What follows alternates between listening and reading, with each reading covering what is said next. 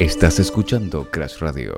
Está bien, cálmate, Lisa. NTC. ¿Qué es NTC? No te compliques. Oh, Sí, es por eso que lo cambiamos a NTC. ¿Qué es NTC? NTC. No te compliques.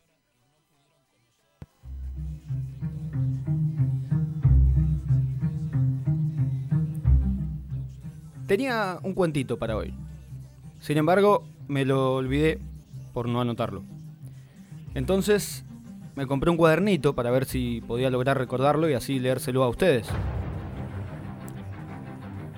Me traje el cuadernito, me senté a escribir lo que puse y el título era Cuento para oyentes.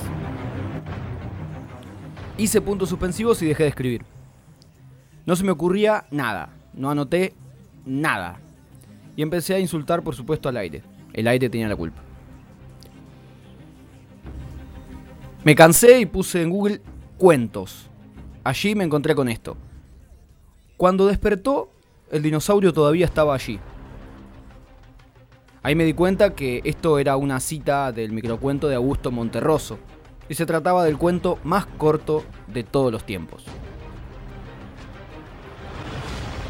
Claro, porque nos hace volar nuestra imaginación aplicando el micro relato a varias situaciones de la vida.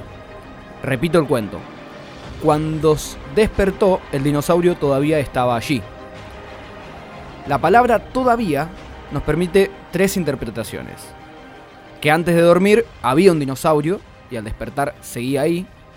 Que alguien se encontraba soñando con un dinosaurio y al despertar este se encuentra presente. O la tercera que es que el dinosaurio era el que dormía y ahora ha despertado en ese mismo lugar. Esto por supuesto me llevó a seguir indagando y encontré la historia de terror más corta del mundo y de todos los tiempos.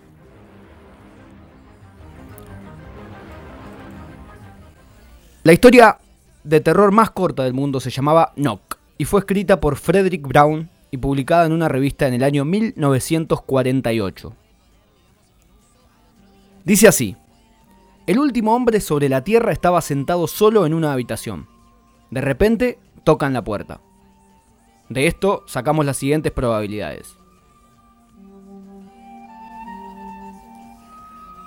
No solo sabemos que hay algo ajeno y desconocido afuera, sino que el último hombre sobre la Tierra quiere mantenerlo afuera y lejos de él.